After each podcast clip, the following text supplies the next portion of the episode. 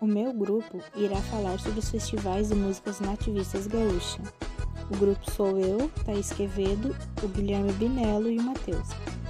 Esse estilo musical ele surgiu na década de 1990 e o principal objetivo era mostrar a verdadeira música gaúcha, pois os temas principais das músicas é o amor pela tradição, o qual sempre envolve o campo, os cavalos, a culinária, os valores e a cultura. A música nativista ela é construída em cima de um andamento mais lento, com letras em geral conotativas e metafóricas. Os maiores representantes da música nativista gaúcha foi o Teixeirinha, o Gildo de Freitas e o José Mendes.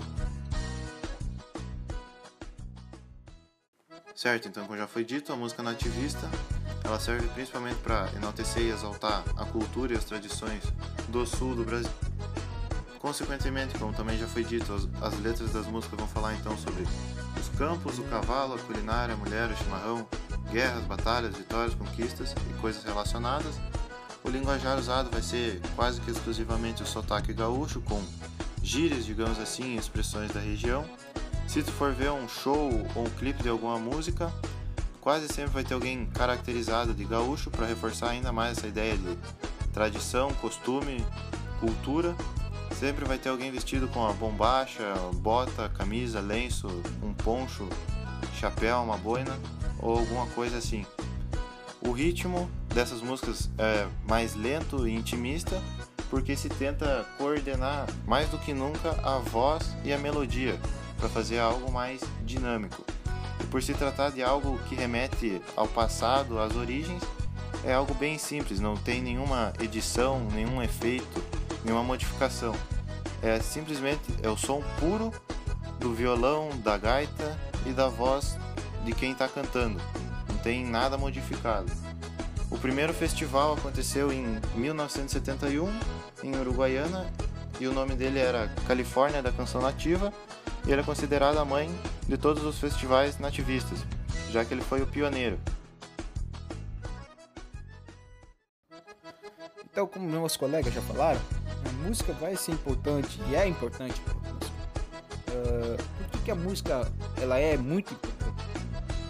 Por causa que ela, através dela, não vão ser simples palavras que vão estar no meio, não vão ser simples palavras que vão ser cantadas, vão ser em prosas, vão ser conversadas, mas vai ser muito mais além disso. Na música vai ser usado metáforas para expressar muitas vezes o que sentimos, o que a gente sente até hoje, o que o povo sentiu passado, ao longo da história a gente vai observar isso e observamos até hoje que isso acontece. E o povo gaúcho, a diferença do povo gaúcho para os demais, não, não que o povo gaúcho seja melhor, não é, porque somos todos iguais, só com pensamentos diferentes. Então, uh, que o povo, o povo gaúcho ele tem esse diferencial por quê? Por causa da sua maneira de viver, do seu caráter, muitas vezes. Dos seus valores morais, da sua ética, do, da sua maneira de se expressar, de manter o tradicionalismo, de manter a sua cultura ao longo dos séculos, de manter os, a sua postura é o que muitas vezes importa, uh, porque o povo gaúcho sofreu ao longo da, da história, que nós já, já observamos, que a gente sabe desde pequeno, mas com tudo isso ele conseguiu se reerguer e continuar se reerguendo nestas tribulações que nós estamos passando, que é a pandemia. Existe ainda uma vertente que pode ser confundida com o nativismo, que é o tradicionalismo. Os dois gêneros musicais tratam praticamente dos mesmos assuntos, mas de maneiras diferentes.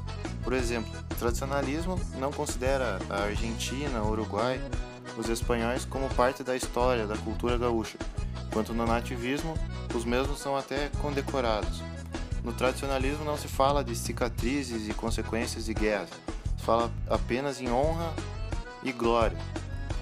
O nativismo fala sobre essas cicatrizes, seus efeitos, como ocorreu, quais foram as consequências, coisas assim.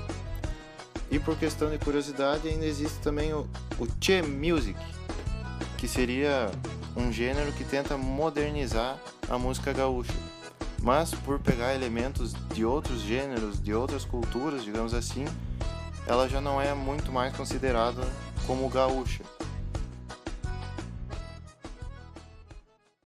Então, resumindo tudo isso, uh, e para ressaltar novamente, o povo rio-grandense não é mais um povo vadio, ele já deixou de ser isso.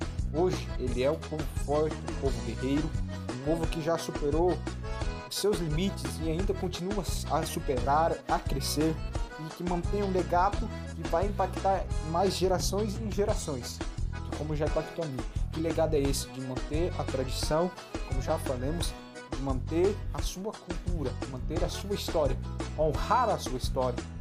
A dignidade do povo gaúcho tem que ser mantida para e passar de gerações em gerações.